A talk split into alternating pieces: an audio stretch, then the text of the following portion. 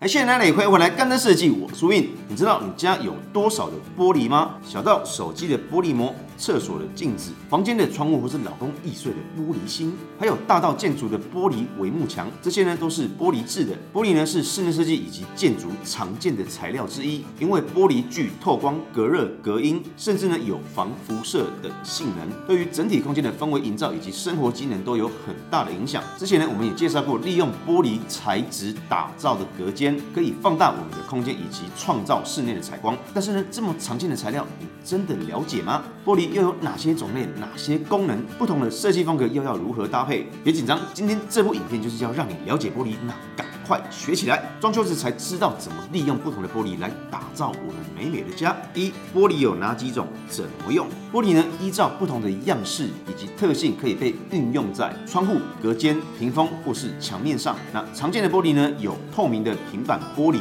镜面玻璃、压花玻璃、烤漆玻璃以及玻璃砖等等。透明平板玻璃，也就是我们俗称的轻玻璃，这也是大家最常见以及经济效益最高的一种。所谓的轻玻璃，就是指未经任何加工处理的平板玻璃，因为它无色且具透明感，所以常用于装饰、隔屏、隔间或是柜体上面的门片。但它也因为没有加工过，所以它的隔音、隔热效果会比较差。但是透视性高，如果是需要较高隐私的空间，就不建议使用。那还有一点需要注意的是，非强化轻玻璃会比强化玻璃还要来的脆弱，若是撞碎就会容易造成危险。所以一般来说会建议尽量去选择可以强化的玻璃哦。压花玻璃，压花玻璃呢是利用。雕雕刻了花纹的圆形滚筒，在玻璃的表面上滚压而成，像是近几年比较流行的长虹玻璃，或是复古的海棠玻璃。玻璃这些都属于压花玻璃的一种。那压花玻璃上面的花纹呢，它具有透光但不透视的功能，可以创造出不同的模糊光影以及阴影，达到呢适当屏蔽视线以及装饰居家的作用，也常用于屏风或是拉门上面。另外呢，压花玻璃也可以软化光线以及调和我们的空间哦。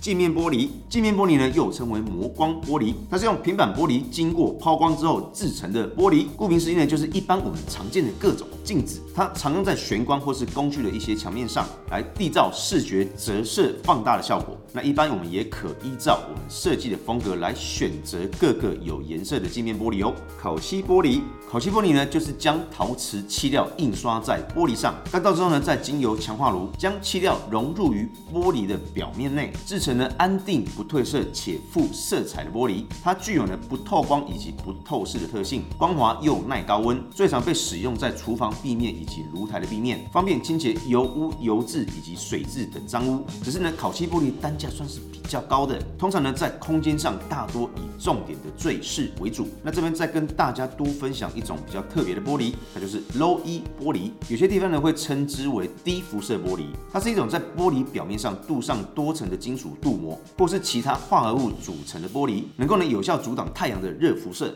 有效的防止室外的热能进入我们的建筑物里面，以达到节约能源的目的。曾经呢也被豪宅建案拿来当标准配备。但是 Low E 玻璃呢一一般来说价格不菲，所以在台湾一般是比较少使用的。二、玻璃选材要注意的是，那玻璃选材呢有几个需要特别注意的地方。第一，玻璃材质呢最常使用在隔间或是拉门上面，大多呢都是比较大面积的使用，所以在选材时我们会比较需要去注意一下玻璃的品质。那不止品质，还有做工的问题。那如果品质以及做工没有那么的好，就容易造成碎裂以及危险。那第二，玻璃也不是说越厚越好，因为呢玻璃常常会搭配木作或者是铁件制成的屏风或是拉门，若是太厚的玻璃在异材质的接口处没有处理好的话，也会容易脱落造成危险哦。所以一般来说，我们玻璃选择适当的厚度就可以了。那最后就是清洁的问题，玻璃的通透性是这个材质最大的优点，那同时也是它的一个缺点。玻璃材质呢，它容易沾染上指纹或者是油渍、水渍等等。